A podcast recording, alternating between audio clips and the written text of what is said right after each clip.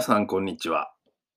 水に学ぶ呼吸学校講師の黒坂陽介です。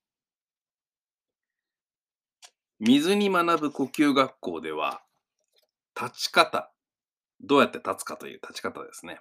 これを重視しています。その基本トレーニングを外重心合、外が柔らかい、芯が硬い、外重心合ですね。や、マジックコインとして整理してあります。これは過去のポッドキャストをご参照いただけいただきたいんですが、ポッドキャストでは第7回が外重信号、第8回がマジックコインになっています。この立ち方を身につけた上で、これを呼吸だけでなくてですね、歩き方へ応用することができます。今日は歩き、ウォーキングですね、についてお話しいたします。最初に参考書籍をご紹介しますが、水が歩く、ウォーキング3つの秘密という電子書籍が出版されています。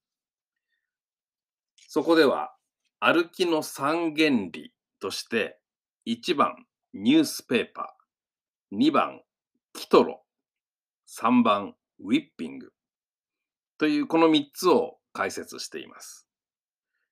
今日はそのうちニュースペーパーをご紹介します。1番目の原理ですね。歩行ですね。歩くことは普通に考えるよりも難しい運動です。ここでは上手に歩くための基礎理論に絞って考察を加えていきます。とはいえ、ニュースペーパーは今日からすぐに使えるテクニックですので、このポッドキャストを聞いただけでコツをつかむ方もおられることでしょう。まず、マジックコインに乗って立ちましょう。両足を閉じて立ちます。マジックコインに全体重を預けます。両足裏の側接を合わせて、2つの側接を合わせて、その中央にマジックコインが来るように立ちます。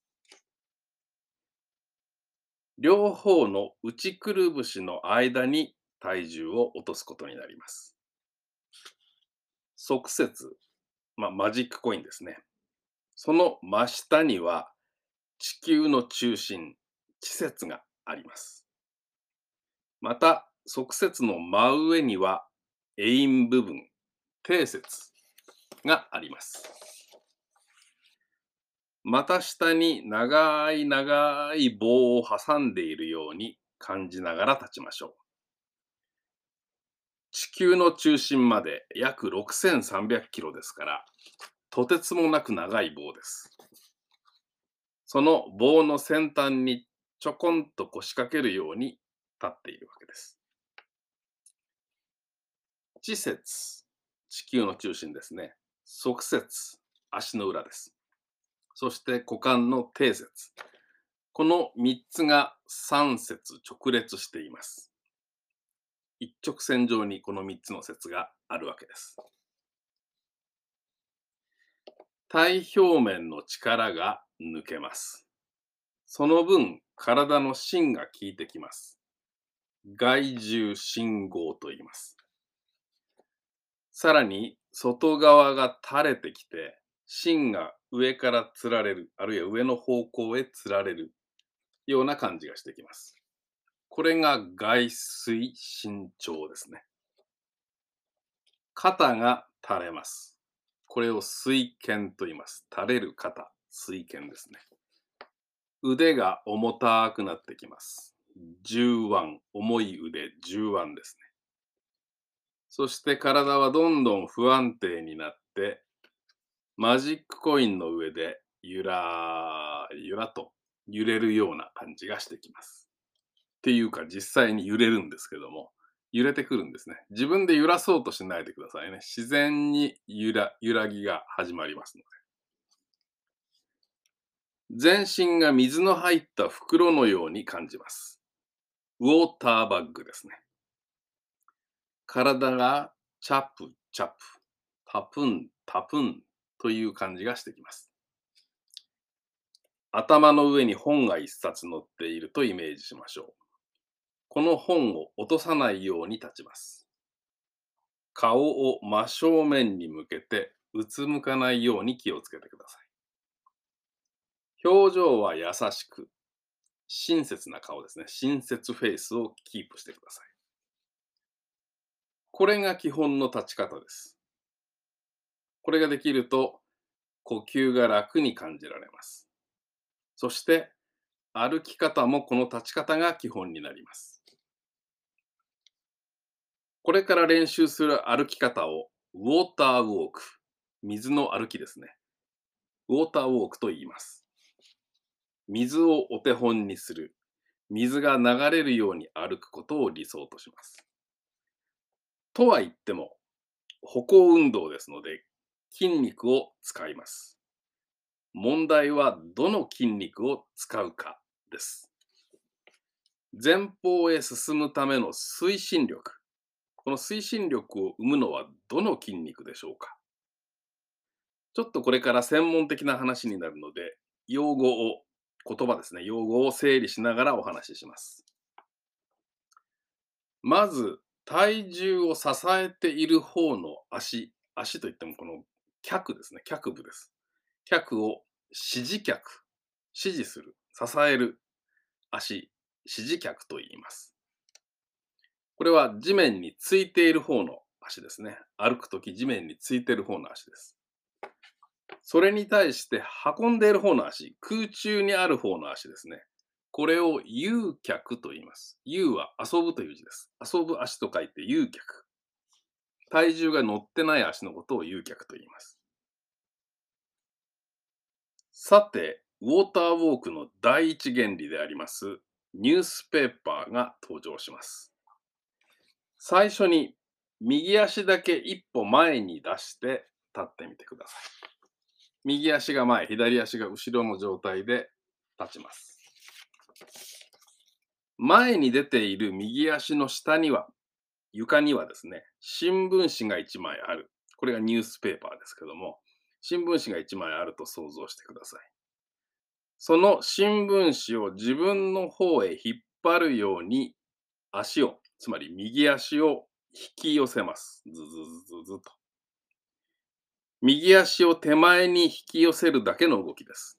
ちょっとこれ何回かやってみましょう。引き寄せて、新聞紙を自分の方に引っ張ってくる。もう一回右足を出して、新聞紙を自分の方へ引っ張ってくる。では次に、その新聞紙が床にくっついて離れなくなったとします。床にくっついてしまうわけですね。それでも無理に引き寄せようとするとどうなるか。引っ張っても新聞紙は動かないわけですね。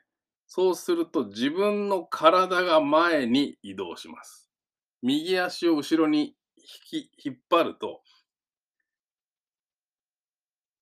新聞がこっちへ来るんじゃなくて、自分が前へ出る感じになるわけですね。右足を引き寄せようとすることで、自分の体が前へ出ていくわけです。この時、右足のどの筋肉を働かせているかというと、右ももの裏側にあるハムストリングスと呼ばれる筋肉群が使われています。右足、右脚ですね、を引き寄せようとして体が前へ出るとき、この時は右足がに体重が乗ってますので、右足、右脚が指示脚になっていますね。そして後ろに残った左足がどうなるかと言いますと、前へ向かってプラーンと振られて出ていきます。そしてその左脚、左足ですね。左足が胴体を追い越して、体の前方へ投げ出されて、やがて左足は床につきます。それまでは左足は遊脚だったわけですね。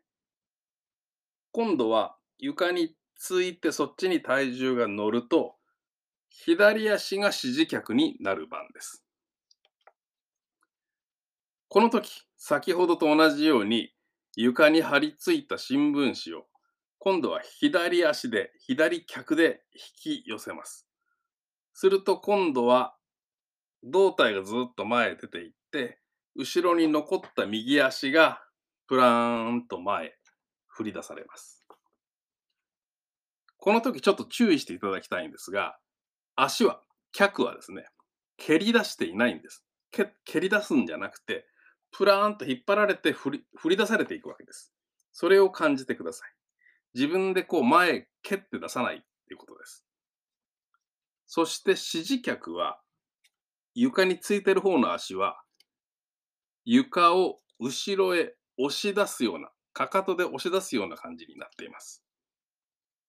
指示脚が、あくまでも指示脚が推進力を生むわけです。だから、あの、前へ進む力というのは指示脚が生んでいますので、誘脚のことはあまり考えなくても歩けます。指示脚は床を後ろへ押すことで体を前へ運びます。これが第一原理、ニュースペーパーです。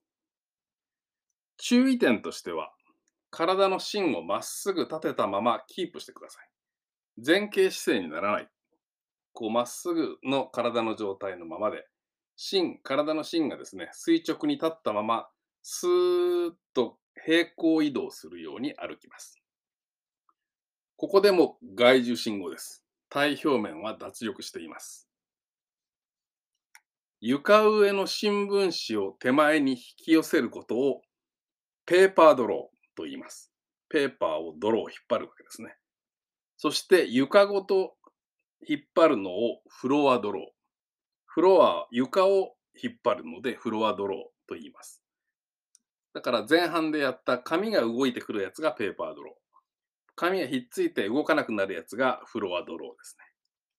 この両方を合わせてニュースペーパーという名前で呼んでいます。今日はウォーターウォークの第一原理、ニュースペーパーをご紹介しました。またお会いしましょう。